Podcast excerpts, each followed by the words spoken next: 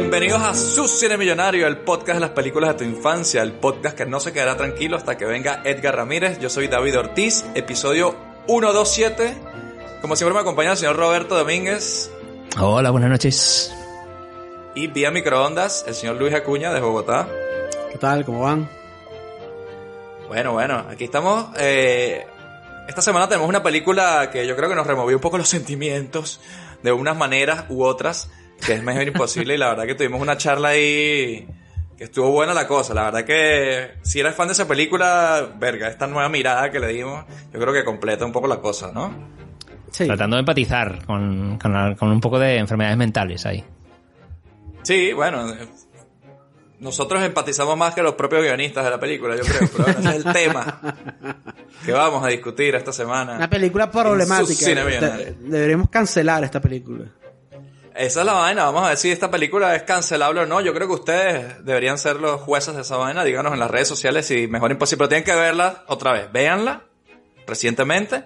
Sacan su conclusión y digan, mira, esta vaina se cancela o no. A lo mejor hacemos una encuesta por ahí en redes sociales. Y hablando de redes sociales, por favor síganos como Cine Millonario. Estamos en Instagram, ahí tenemos también stories, encuestas, behind the scene de las películas y nos vamos preparando de cara al viernes.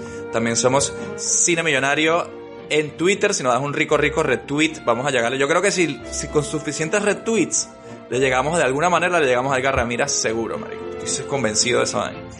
Un retweet ahí, una mano, Edgar lo ve, ya está, Cine Millonario, ya Camino a Andorra. También somos Cine Millonario, el podcast en YouTube. Suscríbete y danos ahí la campanita de notificación. Actívala, danos tu, tu like, tu suscripción y dale unos comentarios ahí a los, a los videos. Danos un poquito de cariño ahí en YouTube. Y bueno, creo que también tenemos algo ahí con el Patreon, ¿no, Luis? Claro que sí, pero antes de eso déjame recordar que, que recientemente llegamos a los 500 suscriptores en, en YouTube. O sea, gracias ah, muchachos. Gracias por hacer su... Ah. Vamos ahí, creciendo, creciendo la comunidad. Aquí lo hacemos con, con, mucho cariño, hacemos el podcast. Porque si es por plata, no Este, ahora, lo pudiéramos hacer por plata también si ustedes se suscriben al Patreon. si ustedes, ustedes deciden apoyarnos y ser productores, poder recomendarnos películas como ha hecho nuestro amigo Hugo Castellano, que recomendó la, la siguiente película que vamos a hacer la semana que viene. Eh, bueno, eso es cuestión de meterse en patreon.com barra cine millonario y darle a suscribir. Correcto, correcto. Y otro lugar donde también podéis contactar con nosotros es en el, nuestro mail, ¿no? cinemillonariopodcast.com. Ahí podéis también otra vía de contacto más para, para nada, para comentarnos qué películas queréis que hagamos, detalles, sugerencias. Ahí nos tenéis a vuestra disposición. Eso es. Así que nada, la dejamos con la grata charla que tuvimos esta semana la imposible charla que tuvimos esta semana, la charla que fue mejor imposible de esta semana, la película mejor imposible.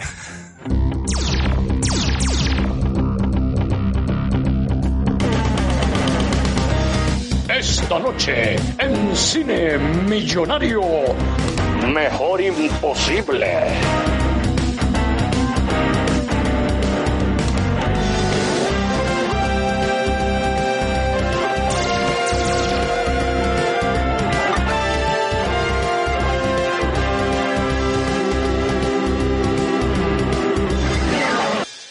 Open his curtains for him so he can see God's beautiful work. And he'll know that even things like this happen for the best. Where do they teach you to talk like this? In some Panama City sailor want a hump hump bar? Sell crazy someplace else. We're all stocked up here. He's a freak show. He's the worst person I ever met. Dr. Green, how can you diagnose someone as an obsessive compulsive disorder and then act as though I had some choice about barging in? He's unneighborly. Have you have you, uh, have you seen my dog with a little little face? Love that dog. Ungracious. You have no idea what your work means to me. How do you write women so well? I think of a man, and I take away reason and accountability. And antisocial.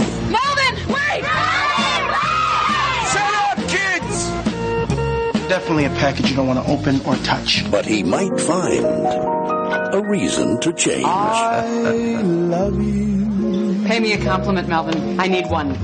TriStar Pictures presents Jack Nicholson, Helen Hunt, Greg Kinnear, and Cuba Gooding Jr. You make me want to be a better man.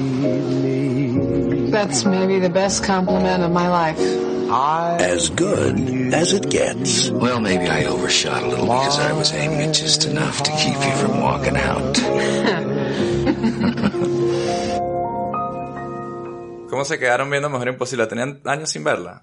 Yo tenía tiempo sin verla. más o menos? Tenía tiempo, tiempo sin Sí, verla. Unos buenos 15 años sin ver esa película. Por ahí, por ahí, más o menos, sí, sí. Casi que post-estreno, casi cuando la vi de la primera vez. Yo no sé si la he visto una segunda vez. Pero vamos, hace tiempo que no la veía, sí, sí. Coño, pero es bien clásica, o sea, es como que la película que todo el mundo recuerda prácticamente de esta, de esta época, digamos. Es como que todo el mundo ha visto esta vaina. Todo el mundo la ha Sí. Lo que pasa que yo creo que pasa como no hemos hablado en nuestras pelis, depende de la edad. Para mí ha sido un momento interesante verla ahora. Coño, sí, sí, sí, sí, sí. Por, por ahí Se voy, viene por ahí otra, voy, otra, otra que plañidera de, de- de mía. Si la tienes, si la tienes tiempo sin ver esta vaina, yo creo que, que bueno, que puede causar unos efectos que a lo mejor no son los, los de la nostalgia 100%. Pero bueno, ya que estamos hablando de eso, pues nos vamos con nuestra querida llamada y clásica ronda de la nostalgia. La ronda de la nostalgia. Y nos trasladamos al año 1997. Robert, cuéntanos cómo viste As Good As It Gets, que es el título, que ahora leeremos el título, porque es como Mejor Imposible es una muy buena traducción, pero no sé si es la intención que, el personaje dice cuando dice esa frase, Mm. ¿no? Bueno, ¿cómo la viste tú? Hay que hablar de eso porque, bueno, luego ya cuando hablemos de nuestras nostalgias, porque lo estaba comentando con Eva y era un poco como que da para interpretar un poco, ¿no? Que no es mejor imposible del tirón. De hecho, en español era mejor imposible, punto mejor, punto suspensión es imposible, ¿no? Entonces tenía ese matices, ¿no? Entiendo yo. Pero bueno, ahora comentamos, ahora comentamos. Eh, nada, yo esta peli no la vi en el... Claro, lo que hablamos otra vez, ¿no? Año 97, yo estaba más con mis quintos elementos y estas cosas. Yo creo que la debí ver más videoclub, seguro, no la vi en el cine. Y, y, claro, la debí ver más con 19, 20, seguramente. No, no, no la vi en el cine, la tío en el 97. Y, y claro, en esos momentos yo me lo quedé como, como yo, para mí, erróneamente se habla de una comedia romántica. Para mí esto es una película de la vida, de ser humano. ¿No? Comedia romántica Ay, parece un insulto. favor, Como, como, Creo que como hay perfume de mucho mujer. subtexto. ¿no? Como perfume de mujer. Una película que es acerca de la vida, de la vida misma. Hay mucho subtexto, muchos temas sociales, enfermedades mentales. Aquí No, pero, hay si, mucho. pero si es una comedia. Pero si es una comedia en toda regla. Pero porque la vida es comedia, ¿no? Yo creo, muchas veces, ¿no? Pero yo creo que toca temas profundos para quedarte. Me parece muy superficial decir comedia romántica a mí. Pero claro, en su momento me la vi Comedia romántica, comedia romántica de cena y peli romántica, bueno, esto. Eso es.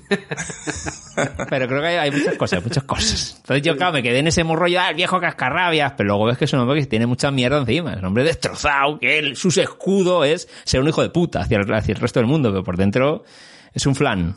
Pero en su momento ya te digo, la vi y me hizo gracia ver a un Jan Nicholson, claro, que otras veces lo habíamos visto en el Joker, ¿no? En pelis así, en Alguien me lo sobrino del Cuco, y era como, ah, mira, se hace mayor Las el hombre. de Eastwick. A brujas de Eastwick, de verdad.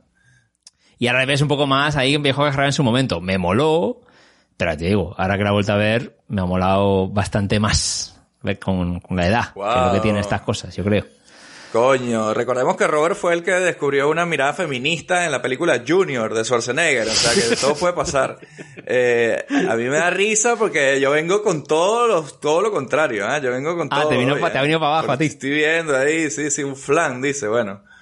Por dentro es un flan, pero de mierda. Verga, que no puede ser. Es que, a ver, la- hay que ver que tener una enfermedad mental a veces a uno no- hacia el exterior no le hace comportarse como debería ser. Recordemos. Robert, que a veces es difícil, ¿ah? yo lo entiendo, pero estamos hablando de películas donde hay unos guionistas atrás que están escribiendo las cosas y nos hacen creer cosas que son o no, como en este caso el TOC y otras cosas, ¿no? Eh, pero bueno, vamos a ver que Luis nos diga cómo fue su nostalgia, porque me parece interesante ver cómo va a ser esta, esta revisitada de Esta Mejor dinámica. Imposible y, y cómo va a ser la dinámica de hoy, porque bueno, yo qué sé. Opiniones, creo que va a haber encontradas aquí. Coñazo, pónganse los guantes, muchachos. Coñazos en el Tú que estás escuchando esta vaina, prepárate que lo que viene aquí es un debate de estos que nos Me gustan estoy, aquí. mira, me, me estoy poniendo mis guantecitos de cuero aquí. Así como O.J. Simpson. Estoy poniéndome... Así, que no te, te quedan apretados. Me quedan un poquito apretados. Este, yo esta sí la vi en el, esta sí la vi en el cine. No recuerdo por qué la vi en el cine, pero sí recuerdo haberla visto en el cine. De hecho, ni siquiera recuerdo ni con quién la vi, ni dónde la vi, ni en qué cine la vi, pero sí recuerdo haberla visto en el cine y haber salido como, eh, como Robert, esta es una película acerca de la vida. O sea, este, no, no, no le veo mucho la comedia, ¿no? Del, del, a, a, la película. Pero sí es verdad que luego, después de que la vi, la volví a ver un coñazo de veces. La alquilaba, la vi en cable, la... Um, la pasaban mucho, la pasan mucho. De este tipo de vainas, además, de este tipo de películas, además que... Que, que yo comentaba, ¿no? Que le decía, la veía con mi papá, y entonces luego la veía con mi mamá, luego la veía con mis amigos, y luego la veía con mis primos. O sea, verga, no has visto Mejor Imposible, vamos a ver Mejor Imposible. O sea, tuve como esa, esa conexión con esta peli. De, y yo a Jack Nicholson, yo creo que lo conocía solo de, en ese momento solo de, del Joker. No creo que no, creo que no lo conocía de, de, de más nada, o quizás de alguna otra película de estas de... El Guasón. El Resplandor, ¿no lo había visto No, en esa época ya? ¿Todavía? Yo no había visto el, el, el Resplandor, no la había visto, ¿no? Eh, Ah.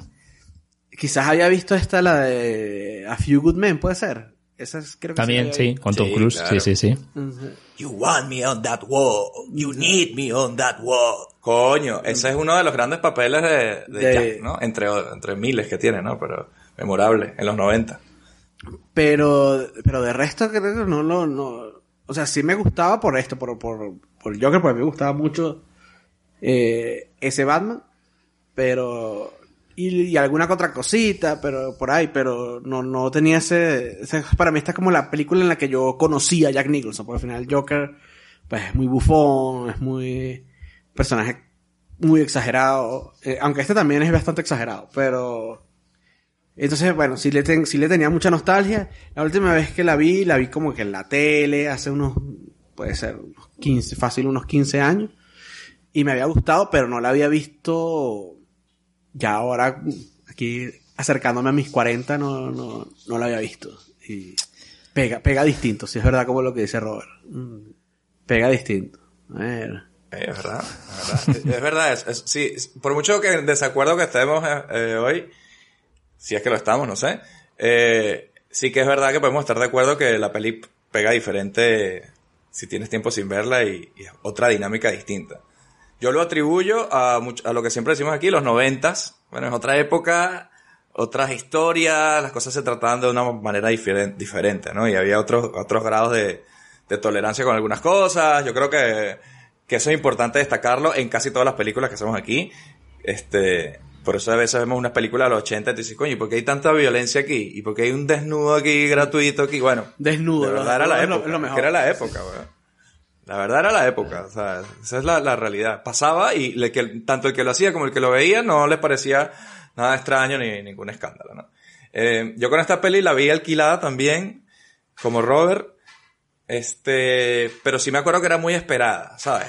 La, la vaina esta de alquilar la película era como, mierda, hay que verla ya porque yo no sé si ya habían pasado los Oscars, porque recordemos que aquí ganaron Oscar los dos protagonistas, tanto Helen Hunt como Jack Nicholson. Este, en una película de James L. Brooks, que yo en su momento pensaba que era Mel Brooks.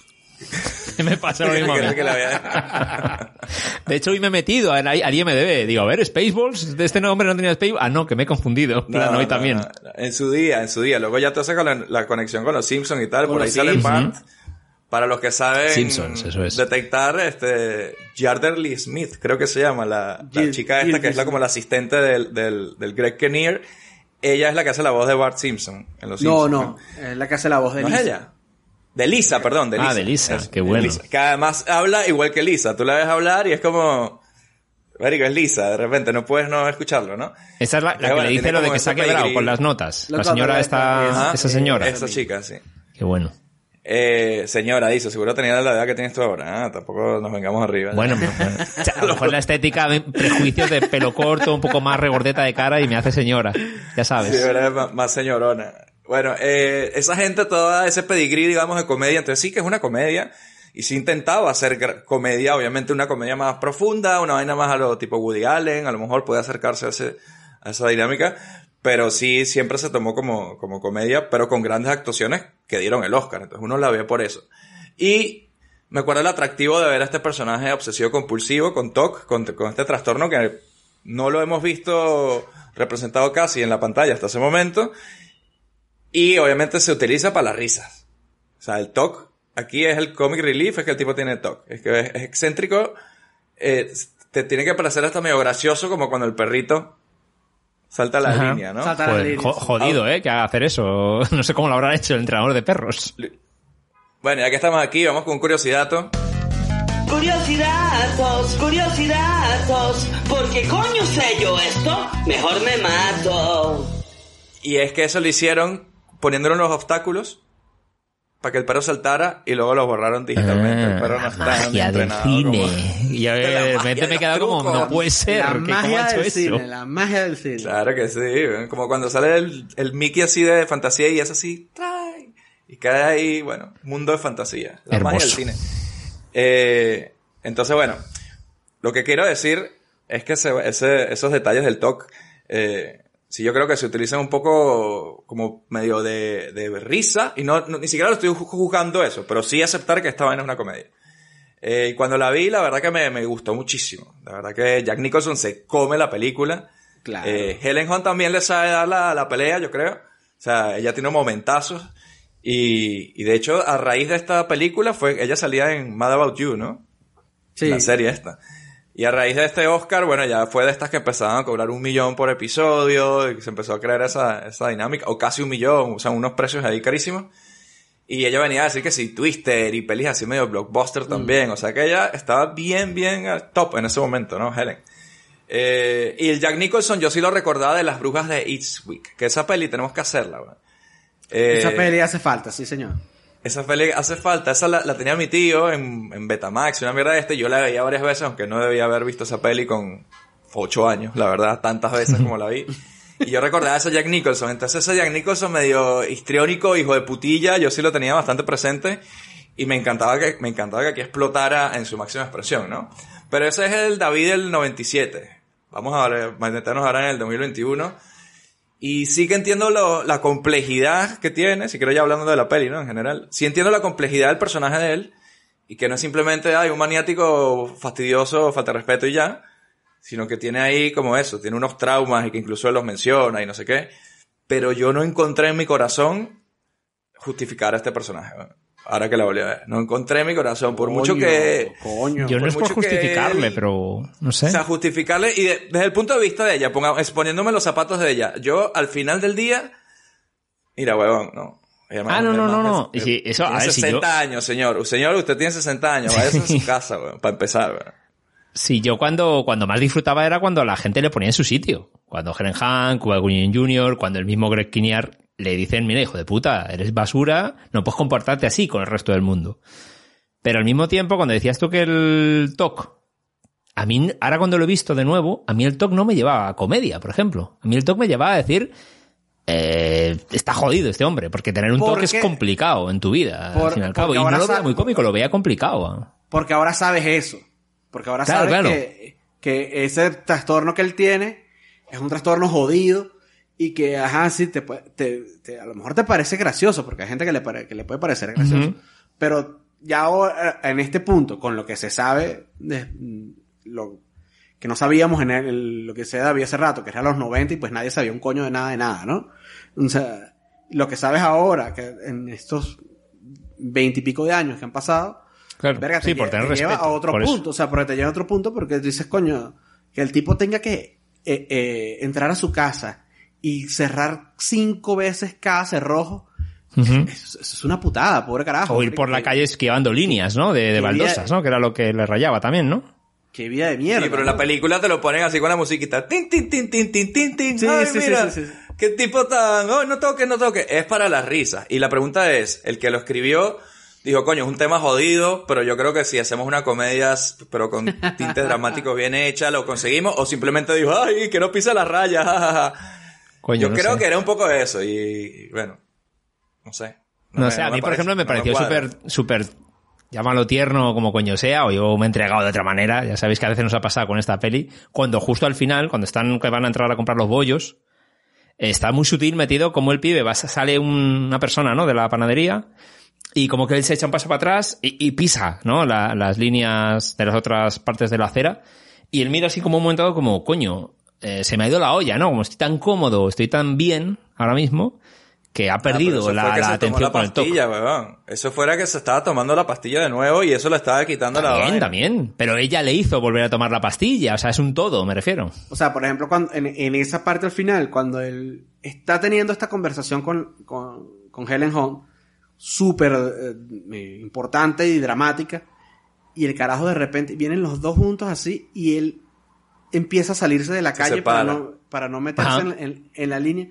En ese momento, a lo mejor, hace, a- a- cuando salió la película, a lo mejor ese momento hubiese sido de, de, de, que- de risas, ¿no? O sea, pero en este momento me pareció súper dramático que el carajo en ese punto de su vida, que le está buscando Ajá. como que la vaina más importante que le ha pasado en los últimos años, no sé qué, tal, bla, bla, el carajo no puede pelear con la compulsión de no, de, de no pisar las rayas, ¿sabes? O sea, Y ella se da cuenta, porque ella cuando ve eso es que le dice, coño, esto no va a funcionar, ¿sabes? Como que ella misma está dando cuenta que este tipo no, no puede escapar un poco de esa dinámica, pero es que, ya te digo, la, o sea, el TOC te hace salirte de la raya y tener que hacer, cerrar cinco veces y eso a lo mejor puede ser una barrera porque es compulsivo y eso lleva tal. Pero lo mamagüevo que es el tipo, eso no es Sí, sí. Eso es de gratis, Eso es ser un mamagüevo, un antisemita, un racista, Homófobo. un homofóbico. Sí, sí, sí. Todo Misógino mal, también, No hay todo mal, manera, todo mal. Ay, tengo TOC, entonces a los judíos los insultos que tienen la nariz grande, los No, no. corro de una mesa.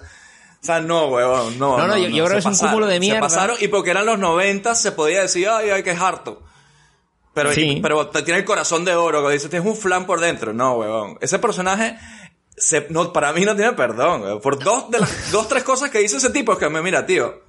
No, no tipo Helen Hunt, en plan, y fuck you, y luego al día siguiente me voy contigo de viaje. No, sería fuck you y no me vuelvas a mirar, Sí, sí, que sí. Como, co- como cuando le echan del bar, que todo el mundo aplaude. Eso es una, Claro, o sea, ya eso- es, una eso- es una reacción lógica a, a esa basura de personas. Sí, sí, es Que- que- despreciable. De que- hecho, yo ni le recordaba tan harto. Ahora que has dicho eso, cuando yo, ah, viejo cascarrabias, cuando la vi en su día, hacía tiempo que no la veía, que cuando la empiezo a ver digo, tío, este claro, tipo es porque era, porque era, porque era aceptable que, que ser cascarrabia y ser un viejo racista, misógino, eh, Homófobo, igual, con el. Grequiniar. Marico, lo que le dice al Greg. Kinnear, lo de, mira, Sí, sí. ni que haya un incendio, ni que un día un Packer amigo tuyo, gay, sea presidente y tú sientas que tengas que venir a tocar las puertas para celebrar.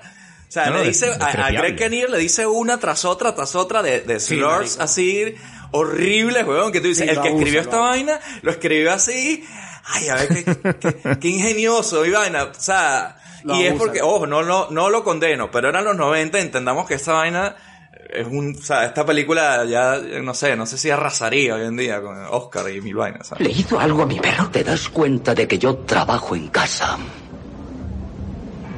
No, no lo sabía. ¿Te gusta que te interrumpan cuando estás mariposeando en tu jardincito?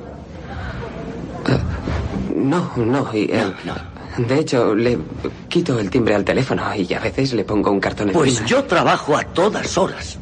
Así que nunca, nunca me interrumpas, ¿de acuerdo? Ni aunque haya un incendio, ni siquiera si oyes un golpe seco en mi casa y al cabo de una semana sale de aquí un olor que solo puede ser el de un cadáver putrefacto y has de llevarte un pañuelo a la cara porque el hedor es tan fuerte que te vas a desmayar. Aún así, no llames aquí. O si es la noche de las elecciones, y estás emocionado y quieres celebrarlo porque algún chupapollas con el que sales ha sido elegido el primer presidente marica de los Estados Unidos. Y ha decidido que te va a llevar a hacer locuras a Camp David. Y quieres a alguien con quien compartir ese momento. Aún así, no llames. A esta puerta no. No, bajo ningún concepto. ¿Lo has captado, Ricura?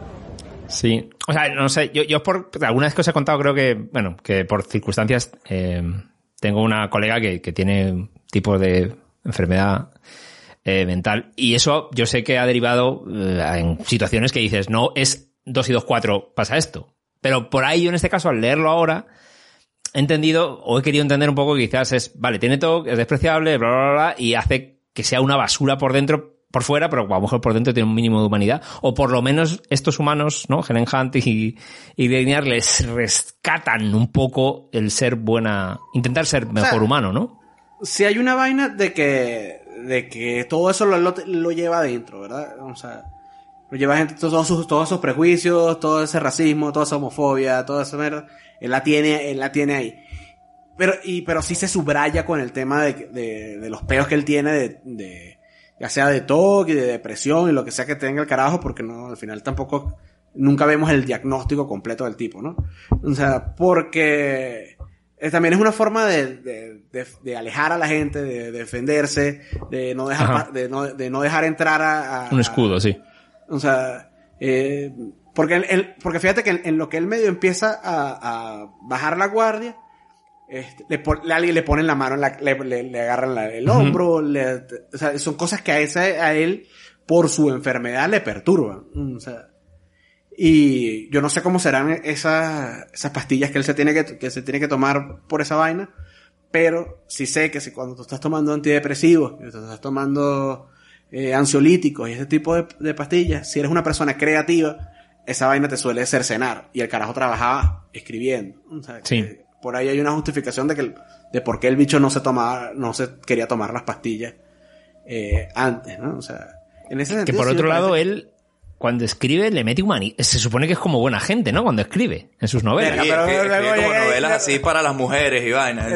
cuando le dice a la tipa, coño, su pepa ese tipo. sí, horrible. Agarro un hombre, pienso en un hombre y le quito toda la razón y la responsabilidad. Sí, y me sale una bueno, mujer. esa frase era frase del tráiler, la frase de la película. todo el mundo, ¡ay, qué bueno! Lo dijo, como así como lo de Bart. Dilo tuyo, Jack Nicholson. Era eso, weón. Ojo, que yo te digo, es una frase graciosa y, y te describe a un hijo de puta.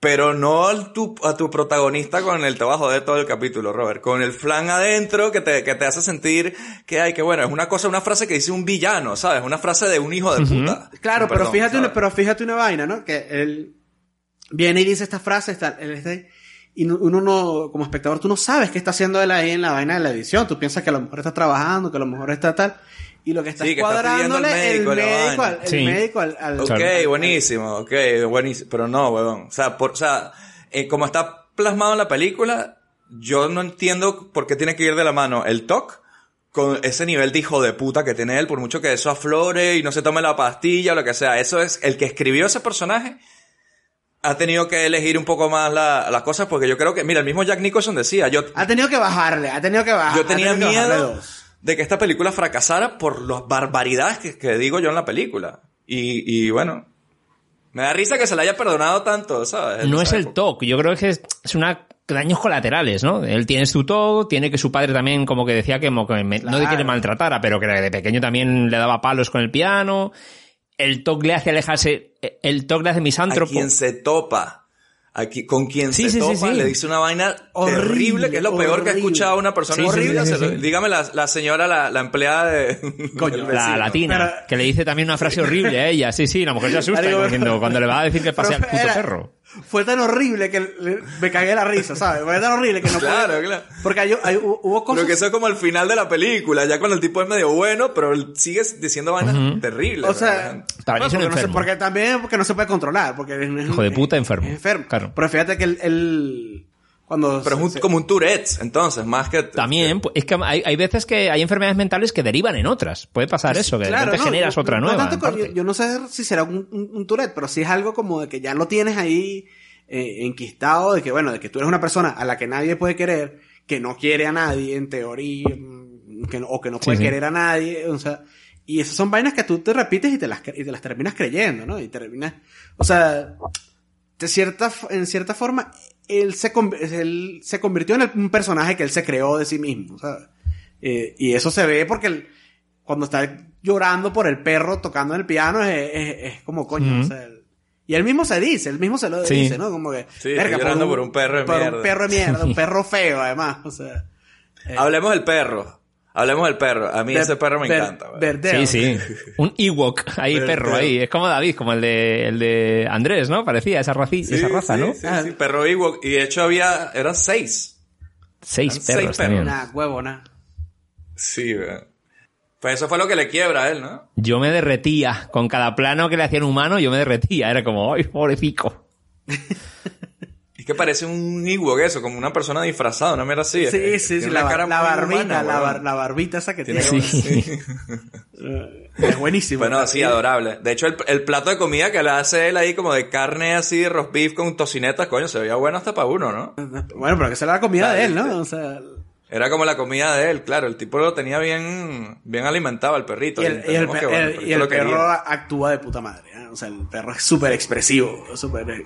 ¿Por qué le dieron el Oscar a Jack Nicholson pudiendo habérselo dado al perrito? Nunca lo entenderé. En vez de nominar a, a Greg Kinnear, hubiesen podido nominar al perrito a, a me- a mejor actor secundario. Actor de reparto.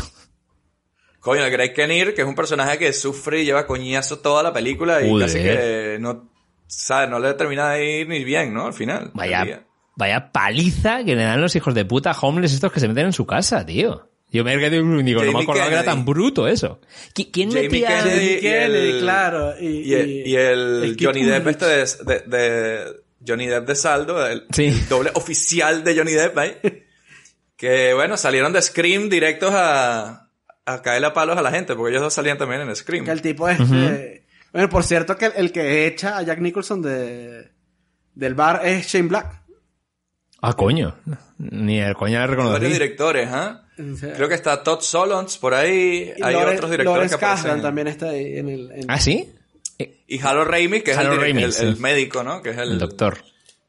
Coño, qué buen rollo ese doctor, vale, qué bien. Es- mira, ese momento para mí sí fue tierno de puta madre cuando va el doctor que, que va a ayudar al niño y le dice que se va a sentir mejor y está la madre con las tipas todas emocionadas ahí, que le dan un abrazo y tal. Momento wholesome 100% y Harold Ramis, coño, pues te da, te da todo eso. Que hubiese sido más wholesome si Helen Hunt no hubiese llegado a la casa a entrarle a coñazo al médico y gritándole y...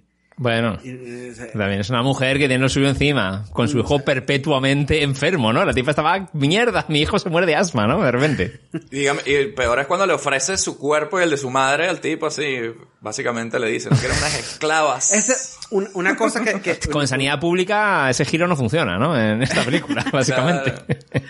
eh, no, te, no te creas. Hombre, igual no, no, tan efectivo, eso sí. Este. Que una cosa que, que es evidente, que fuera para evidente para mí en, en su momento, era que aquí todos los personajes están muy rotos, ¿no? Pero en este momento que lo vi, no solamente que están muy rotos, sino que es que los otros personajes tampoco que son así súper buena gente y están siendo abusados por este tipo de malvado tal, sino que son como coño de madres también los otros personajes. O sea, la Helen Hunt de repente le grita a la madre, de repente le da coñazos a, Melvin, de repente el Greg Kinnear es, es como vivía una vida como de fantasía en el, el- y, tam- y ahora tampoco era tan tan buena gente que tú digas, ay coño, él- Pero está bien, ¿no? Meter grises, ¿no? Personajes Sí, grises, sí. yo creo. Sí, de lo hecho, que pasa es que cuando yo la vi, no, no lo digo tanto, no lo digo porque esté mal, sino porque cuando yo lo vi era como que pobrecito estos carajos to- Ya. aguantando todo el abuso de, Sí. de Melvin. Melvin es muy malo. Coño, pero no sé, no sé qué decirte, porque yo- mira, el, el de Bella, además cuando él se lo dice, "E- eres una persona, la mejor persona del mundo, eres- solo, solo te interesa al- algo que tenga que ver con ser bueno y ser correcto y tal. Y yo creo que ella sí que es así, o sea, yo que, que- le dijo una vaina a la mamá un día, a una pobre mujer que tiene soltera viviendo junto ahí en ese sitio juntos, que además, coño, que la tipa también, ¿por qué llevas a los hombres para la casa esa, weón? Verga, que te llevan a ah. ti para su casa, o sea, Sí, sí. una vaina con una cortina, con la mamá así escuchando música para que no escuche follar, el niño, "Eh, mamá, te folló bien. Coño, váyanse para otro lado, weón. O sea, y no que el tipo estuviese bien o mal, yo también me hubiese ido para el coño, lo siento, ya era demasiado. O sea, cuando empieza a salir la señora así en bata, la vieja en bata. Ese, es ese pijo no, mamá no. huevo, ¿de dónde saldría también ese personaje, no? Ese noviete. O ligue. ¿Qué mierda era de pibe ese, no? Es raro. sí, era ¿eh? un tipo medio raro ahí, no- muy noventero, ¿no? Te voy a decir una cosa, o sea, cuando la tipa se paró cuan- a, re- a atender al niño y escuchó que el niño estaba vomitando y que la mamá tenía puestos los audífonos y toda la verga. Y la Helen Hunt regresa y el tipo todavía así como que voy a agarrarle una testa aquí a Helen Hunt. Sí, sí, sí, O sea, chao. agarra- es como marico, o sea, o sea, Qué cara tan que subo. Bueno, ¿y quién me baja esto? ¿Quién baja la capa de circo? ¿Seguimos o no? Digo, bueno, señora, cállese la boca cinco minutos. que, que no me puedo acabar, Iván. Deme cinco minutos y me sobran tres. Así, ¿sabes?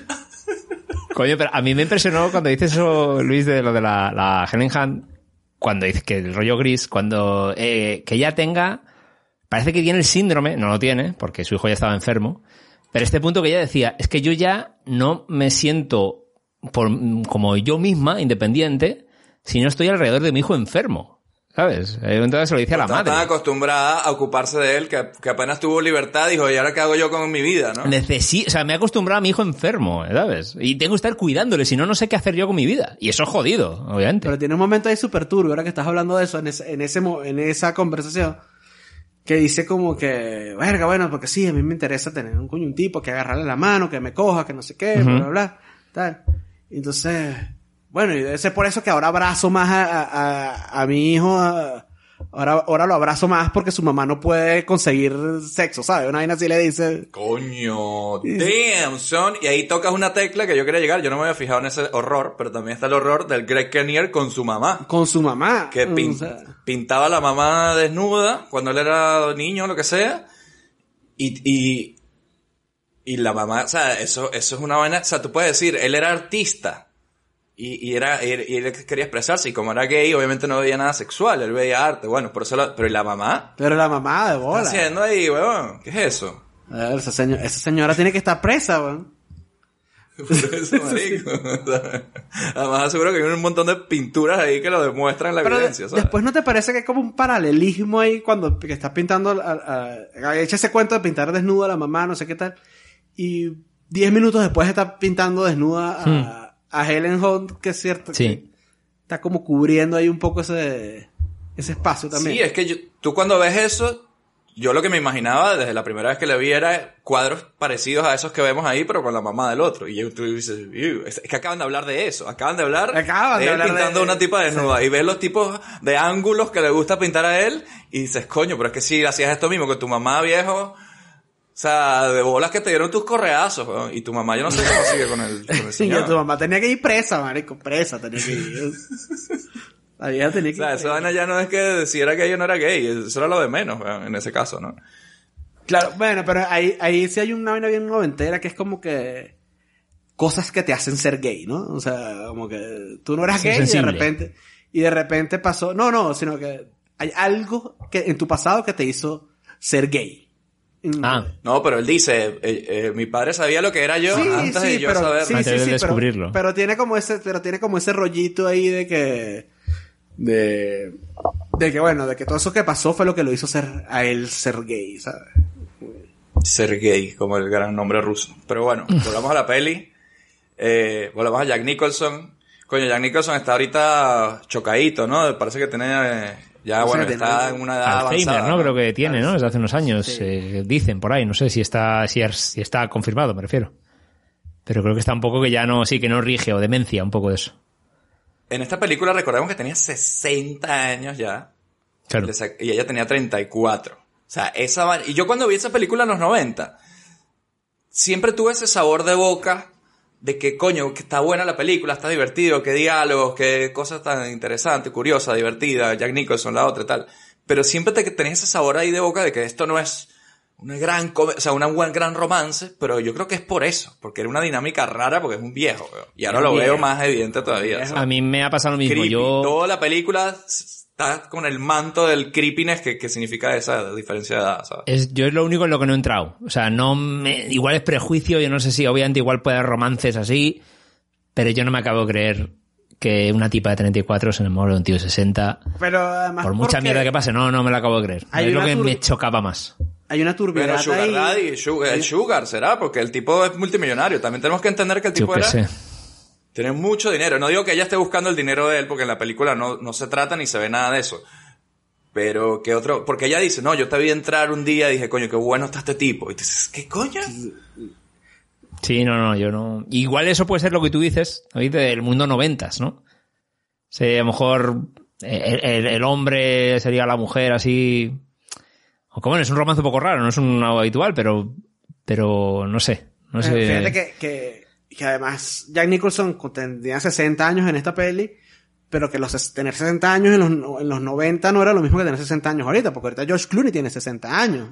sí, sí, es verdad. Es peor en los 90, ¿no? Y tú te lo crees, ¿no? Pero que este tipo se vestía como un abuelo, y ya se veía como un abuelo. Sí, se vestía como para jugar golf, así, con unos kaki así, con la polo por dentro.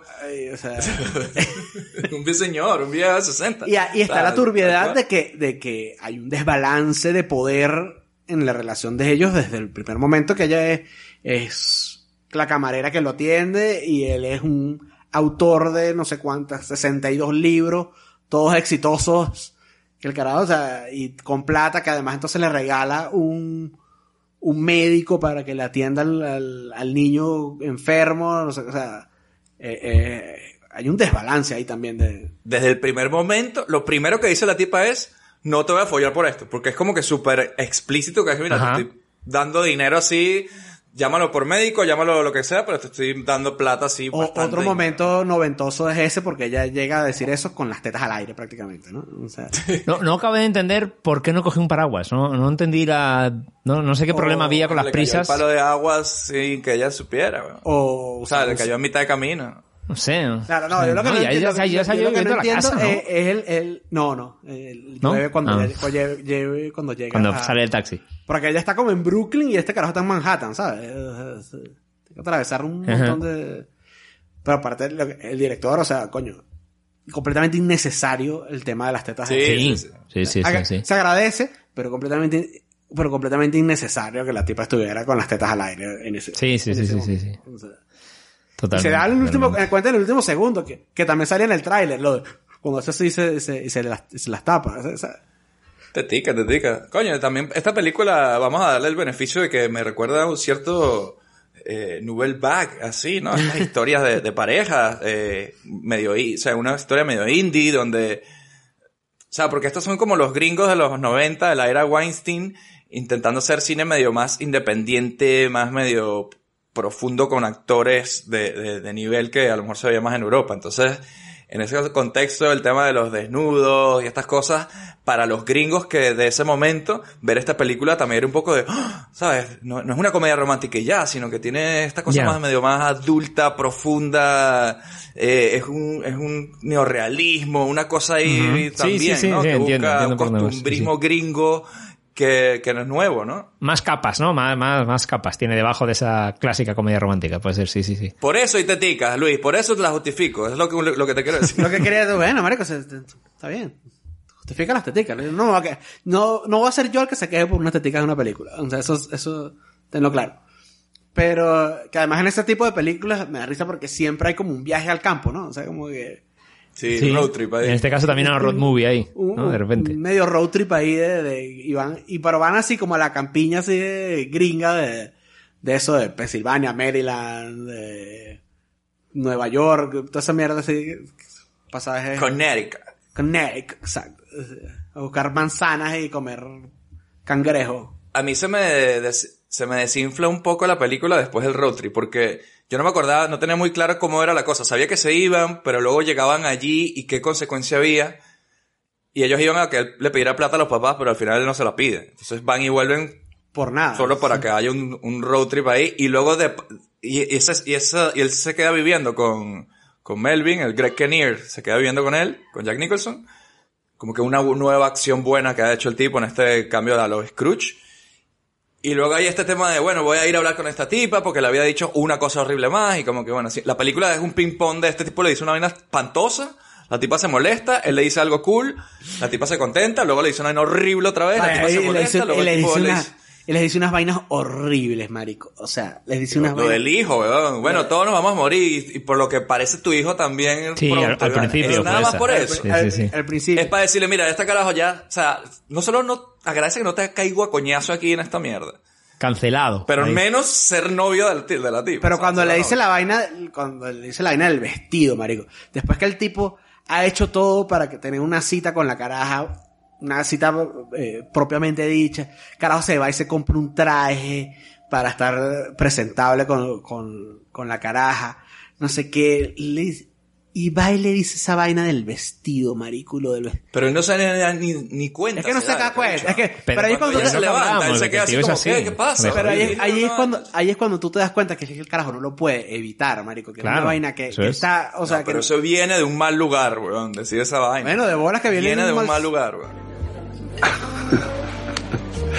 Mi médico, un psiquiatra al que solía ir continuamente, dice que en el 50 o 60% de los casos una pastilla ayuda mucho. Yo las odio.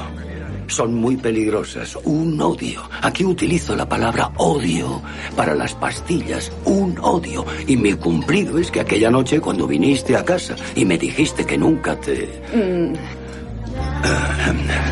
Vale, bien. Estabas allí, ya sabes lo que dijiste. Bien, mi cumplido para ti es que por la mañana empecé a tomar las pastillas. No logro captar por qué es un cumplido para mí.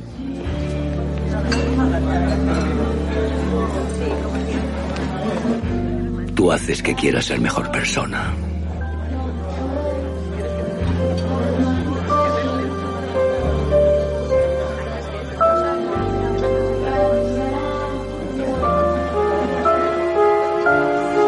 Puede que sea el mejor cumplido de toda mi vida.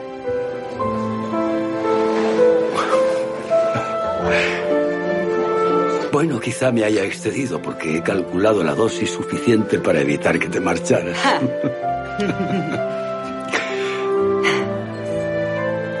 Justo antes de esa frase, él le había dicho, tú me haces querer ser mejor persona. Cuando le dice, dime un cumplido.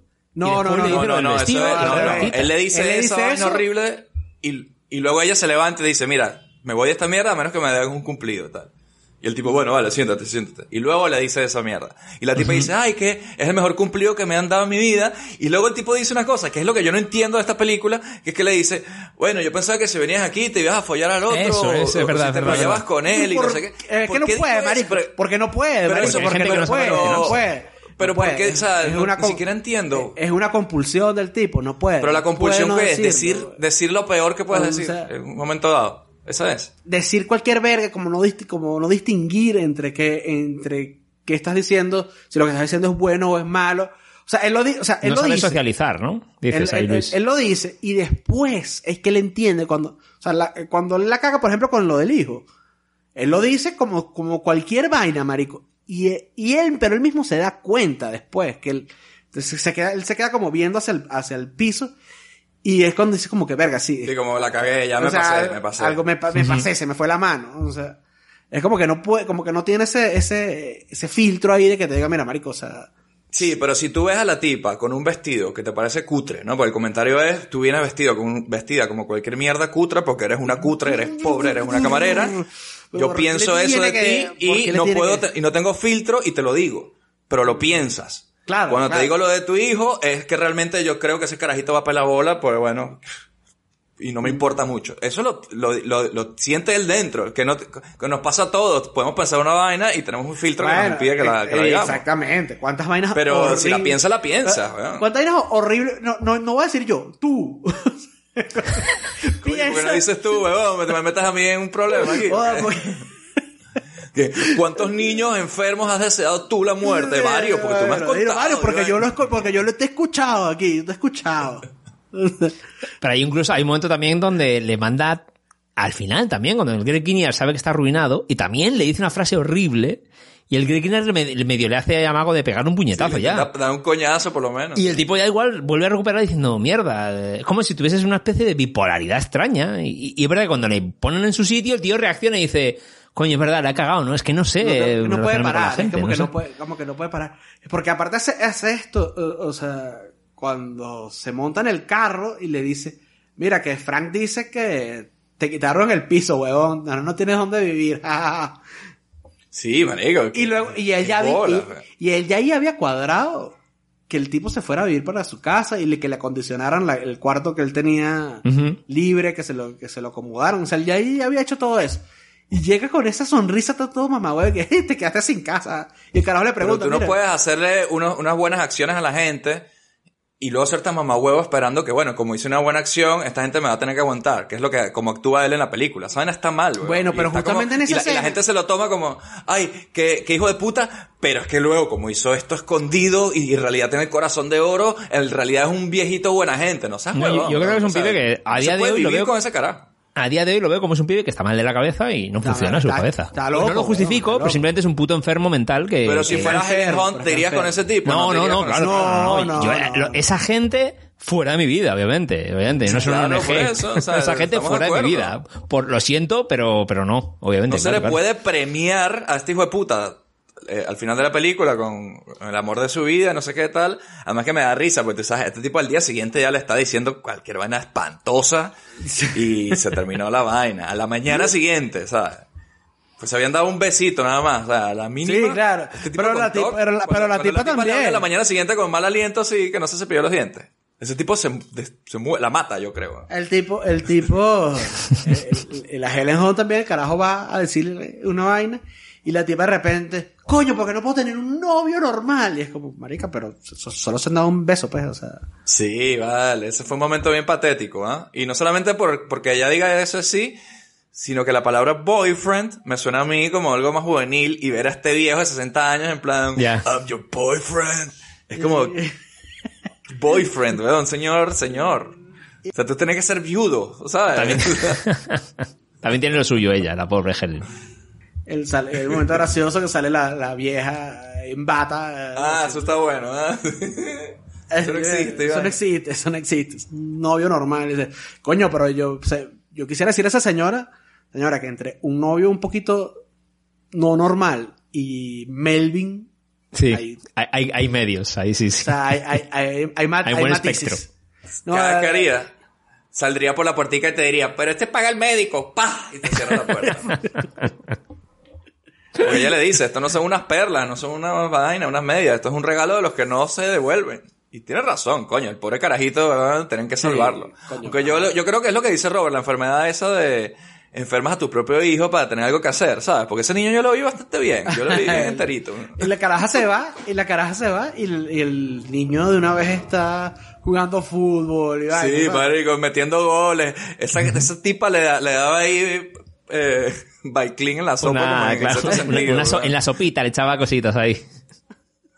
Ay, ay, ay, a mí no me engaña Helen Hunt. Pobre Helen Hunt.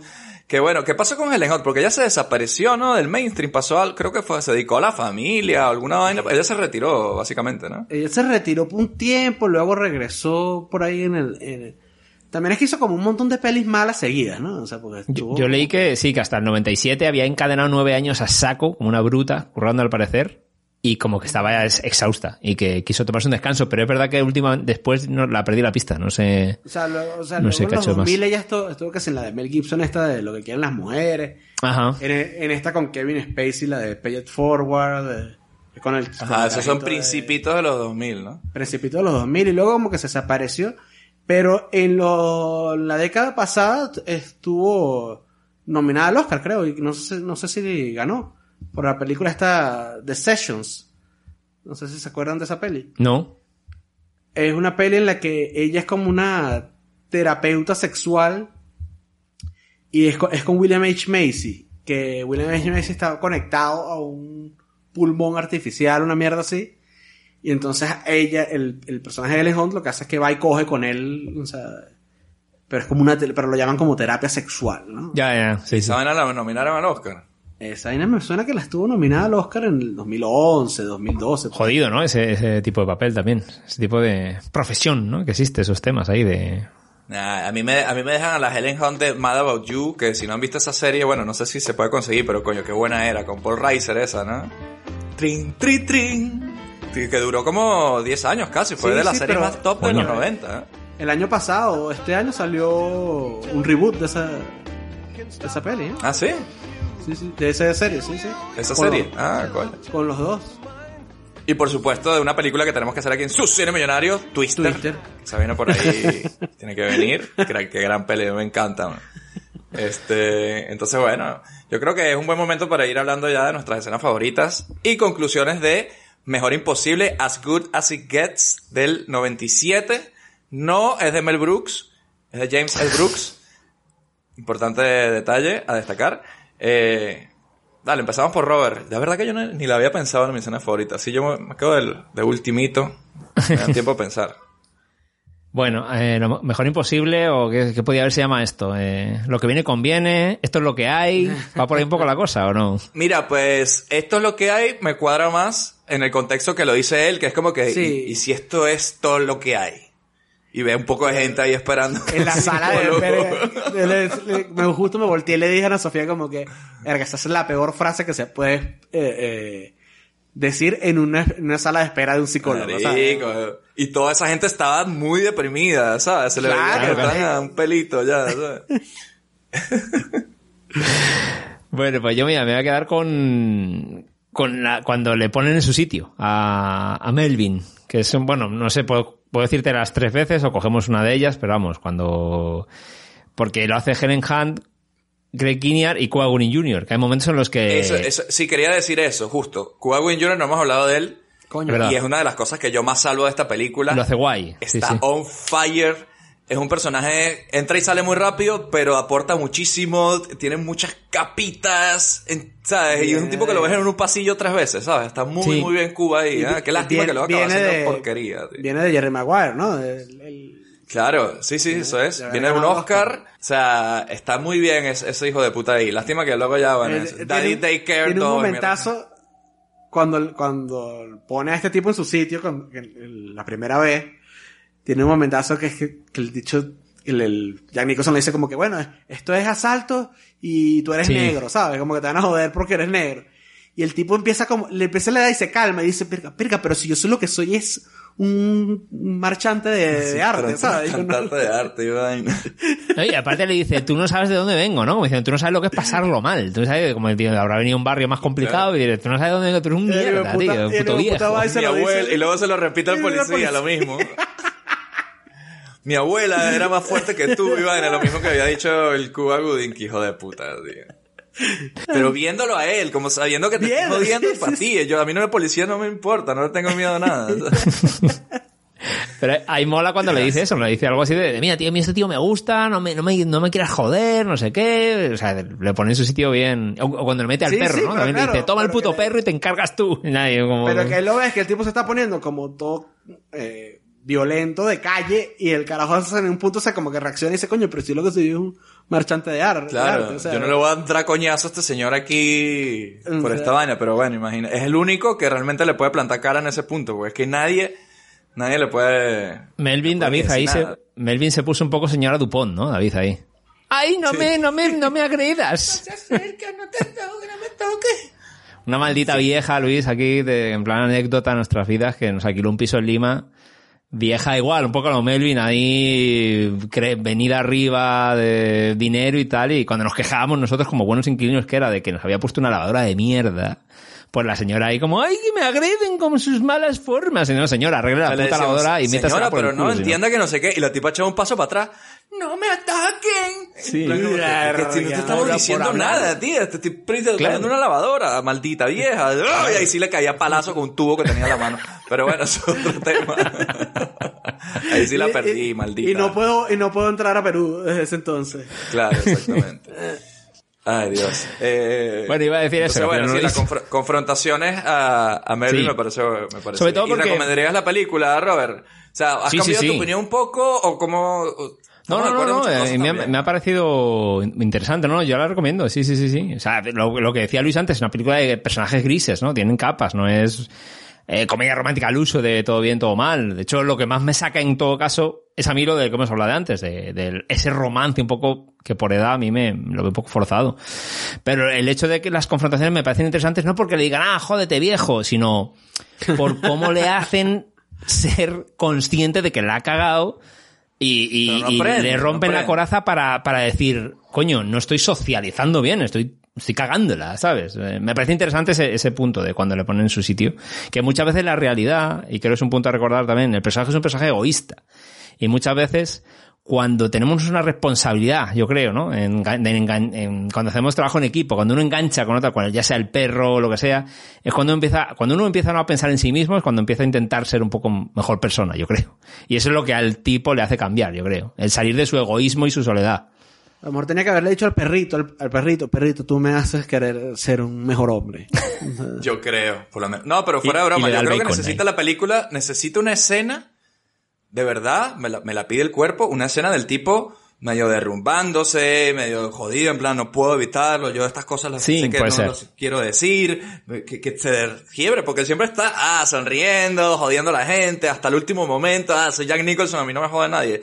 No tengo empatía jamás con él. Y a lo mejor David puede ser por los 90, que dices. Hoy en día a lo mejor lo hubieran metido, ¿no? Por los 90, a lo mejor. A mí, a mí esa escena me hubiese, me, hubiese, sobrado, te lo digo. Ajá. Me, la, me se convertido esta película en una película menor. Este, Pero porque lo das, lo das por porque no te hace falta, dices, lo das por supuesto que en algún porque no me hace falta porque yo no lo doy, pero no, yo a mí sí me hace falta. Yo no, a mí no me queda claro que este tipo realmente sienta este arrepentimiento o que se sienta tan mal por lo que ha dicho. No se ve tampoco. ¿ah? Y aquí, y casi toda la peli, o sea, lo, la mayoría de las cosas buenas de, de, cuando hablan y vaina y las escenas, eh, son mucho por el, el, guion que tiene, ¿no? Pero hay escenas en las que el acting de Jack Nicholson, que tú lo ves en la cara, le ves como el arrepentimiento, o le ves que, que, que dice, coño, que lo ves que estás pensando la vaina, porque a veces ni siquiera, ni siquiera, sino que se, lo ves como pensando que, en lo que dijo, ¿no? Que son las que tú dices que es donde está el, el germen de que el carajo efectivamente sí está cambiando y sí está queriendo ser una mejor persona. O sea, eh, yo se lo veo y se lo y puro es puro el acting de este carajo. Querer ser buena persona para mí no me basta. Bueno, no pasa nada. Cuéntanos, ¿cuál es tu escena favorita entonces? Donde él quiere, que quiere ser persona. Quiere que saber ser persona. Hay que saber ser persona, que saber, que saber ser persona. Este, a mí creo que, no sé si es mi favorita, pero en este, en, en este revisionado me, me llamó mucho la atención esa escena es cuando están en el carro y Helen Hunt está hablando con Greg Kinnear y, y ella le dice, me voy a parar para que, eh, para prestarte toda mi, toda la atención al cuento que me vas a echar de, porque estás jodido. Y el Melvin está ahí como, como pataleando porque como que él, yo siento que lo hace. protagonismo. eh, sí, no, pero, pero además porque le están revolviendo vainas, ¿no? O sea, además porque el, cuando el tipo le empieza a contar, tú ves que él va al principio reacciona como y luego ves como que se voltea y, como que le está prestando atención. Pero es que es asqueroso, porque a mí también, a mí también me ha jodido. Sí, sí. Oye, a mí mi papá, mi papá me pegaba y yo no hacía nada. Pero, no sé. coño, weón. Pero bueno, por lo menos no dijo, a mí mi papá no me hace nada y yo salí bien, ¿no? Que es lo que normalmente dice la gente, ¿no? Sí, bueno, el tipo dice, hay gente que tiene historias hermosas, magníficas, de amigos en un lago. Dice, nosotros no somos esas personas. O sea, la gente que está en el carro, la gente que está en este carro, esa gente no tiene ese peo, pero hay personas que sí lo, que sí lo tienen. Ese momento, coño, me pareció bien impactante. Y luego, bueno, y después... Que él reconoce un poco que él está dañado también. Que está dañado también, exactamente. Que todos los que estamos en este carro estamos rotos. Esa escena me parece, me, me parece clave porque aparte no termina, es una de las pocas escenas de él que no termina diciendo una mierda horrible que tenga que, luego, o sea, que joda todo lo bueno. Que joda todo lo bueno que, acaba de decir. Es que esta fue al revés, empezó mal y terminó bien. Es como que rompe un poquito el molde ahí de, las interacciones del tipo. Y sí, le recomiendo, pero bueno, trigger warning, hay misoginia, hay homofobia, hay xenofobia en algún momento, hay antisemitismo, antisemitismo, o sea, lo que tú quieras, o sea, cancelado Melvin Udall. Canceladísimo, canceladísimo. Absolutamente. Eh, y coño, y, tiene 60 años y la tipa 34, y son los protagonistas de la película, y le dieron sendos Oscar ahí en, los 98. Era otro mundo, a mí me parece interesante darme cuenta de eso, ¿no? Darme cuenta que una película laureada así como este, como una comedia romántica, entrañable, donde un simpático maniático que es un poco fastidioso con la gente acaba aprendiendo una bella lección y conociendo el amor de su vida. No es eso, weón. O sea, no se puede, el que la ve así ahora, verga, se quedó pegadísimo en los 90. Obvio, obvio. Sí, sí, sí. Y de hecho, mi escena favorita es cuando el, el huevón ese lo botan de la cafetería, huevón, que aplauden ahí todo el mundo. Me pareció un momentazo. Y, y yo sí entiendo que el tipo, obviamente, que le hagan levantarse e irse y que le cambien su plan de almuerzo era como lo peor que le puede pasar a ese tipo. Y ya solo ante la amenaza de violencia que se levanta, porque me gusta cuando se levanta el policía así con el rolo así.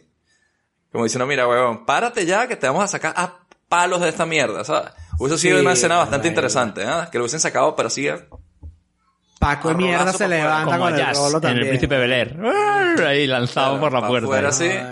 Con insulto gordofóbico, ¿no? Porque le llama elefante a la camarera cuando ya le mandan a tomar por Sí, culo. sí, sí, sí, Ah, sí, o sí, sea, sí, como... Y le hace como cuatro preguntas más y la tipa se queda en la primera, en plan, ya va, ¿tú me que llamaste qué?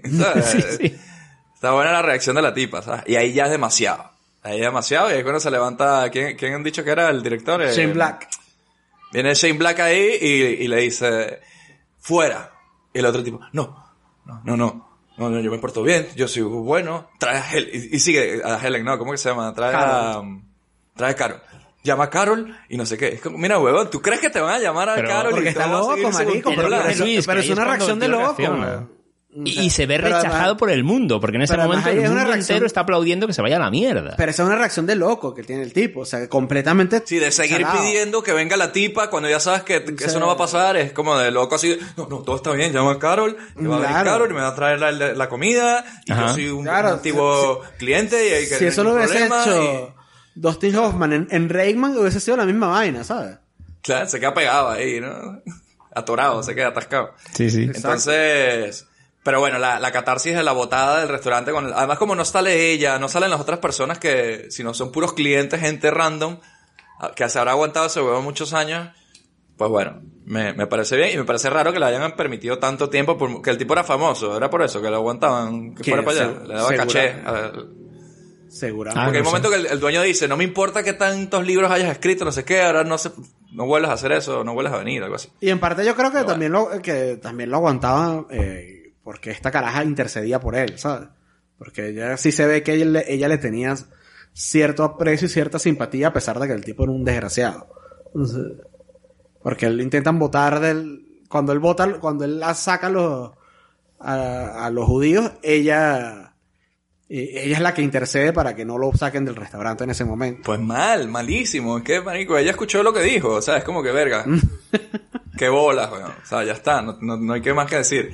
Y recomendación, no, no la recomiendo. De hecho, recomiendo el remake que van a sacar con George Clooney y, y Taylor Swift. No, no sé. Ah, digo, ¿Quién ¿qué? sabe? George Clooney y Emma Thompson. Digo, Emma Watson.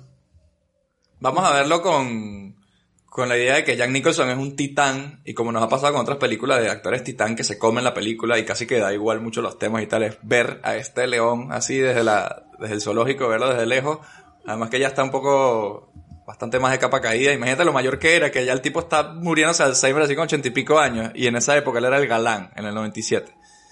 Eh, entonces, bueno, como Oda a Jack Nicholson y como película romántica tipo cine millonario, yo creo que, que se puede ver. Sí, vayan a verla. Y Helen Hunt lo hizo muy bien, coño, la, la echamos de menos por aquí. Twister 2, yo solo lo digo eso, Helen, ¿por qué no? Ahora con más cambio climático que nunca, ¿no? Se llama ahí. Claro, weón, ahora sí tiene sentido. weón. Sharknado ya ma- marcó el- la, la pauta. ¿Te has topado con el contestador de su cine millonario? Ahora mismo ni David, ni Robert, ni Luis te podemos atender. Si tienes alguna sugerencia y quieres que hagamos una película de tu infancia, mándanos un mail a cinemillonariopodcast.gmail.com También síguenos en nuestras redes sociales. Estamos como Cine Millonario Podcast en Twitter, Facebook, Instagram y YouTube. Tenemos un capítulo nuevo cada viernes en donde sea que escuches tus podcasts favoritos. Recuerda también que darnos 5 estrellas en Apple Podcast nos acerca cada vez más al dominio mundial. También puedes apoyarnos en Patreon para que tengamos con qué alquilar las películas en el videoclub. Deja tu mensaje después del tono. Y bueno, chicos, yo creo que hay que dar por iniciada la, festi- la festividad de Halloween, ¿no? Este año ya aquí en su cine millonario tenemos ya las tradiciones de películas de terror en este mes. ¿Qué tenemos por ahí, Luis? Cuéntame. ¿Tú que eres fan de, de autores así de terror? Coño, este clásico, clásico de los animatronics, que se llama Pet Cemetery. Mal escrito, ¿no? Cementerio de mascotas en, en español. No sé por qué no le pusieron como con, con S o algo así. Sí. ¿Por qué se llama así? Se matar. Y esa palabra, es- porque es como que se mataron. Por eso es no, no entiendo. No, Se como que lo escribió un niño o, o un analfabeta, ¿sabes? En el- O un niño analfabeto, ¿no? También. o un niño analfabeto, exacto. Pero bueno, lo importante no es cómo se escribe el título de la película, sino la película en sí, que es una película de terror, donde los animales reviven y, y bueno, hay un cementerio de mascotas que no solamente los animales les puede dar vida, ¿no? Pero este es Stephen King, ¿no, Luis? Sí, Stephen de King. Stephen King. Stephen King. Y una recomendación de nuestro amigo Hugo Castellanos, ¿no? Que fue el que nos, nos, hizo la, nos hizo la recomendación de incluirla en este ciclo de Halloween. Él es productor Patreon, ¿no? Hugo? Exactamente. Bueno, you asked for it, you got it, Patreon. ¿no? Un poco así. Exacto, los del Patreon tienen voz y voto en esta vaina aquí en su cine millonario. Así que esa es la siguiente película que tenemos abriendo ciclo Halloween aquí ya con peliculitas de terror. Empezamos por Pet Cemetery. Yo voy a decir Cemetery porque es lo que me suena más normal. Eh, así que nada, vayan buscando la película por donde la vayan consiguiendo por ahí. Mientras tanto, y bueno, lo de siempre, lávense las manos, beban sus 3 litritos de agua al día y recuerden. Tómense la pastilla. Red flag a esta gente, ¿no? Red flag.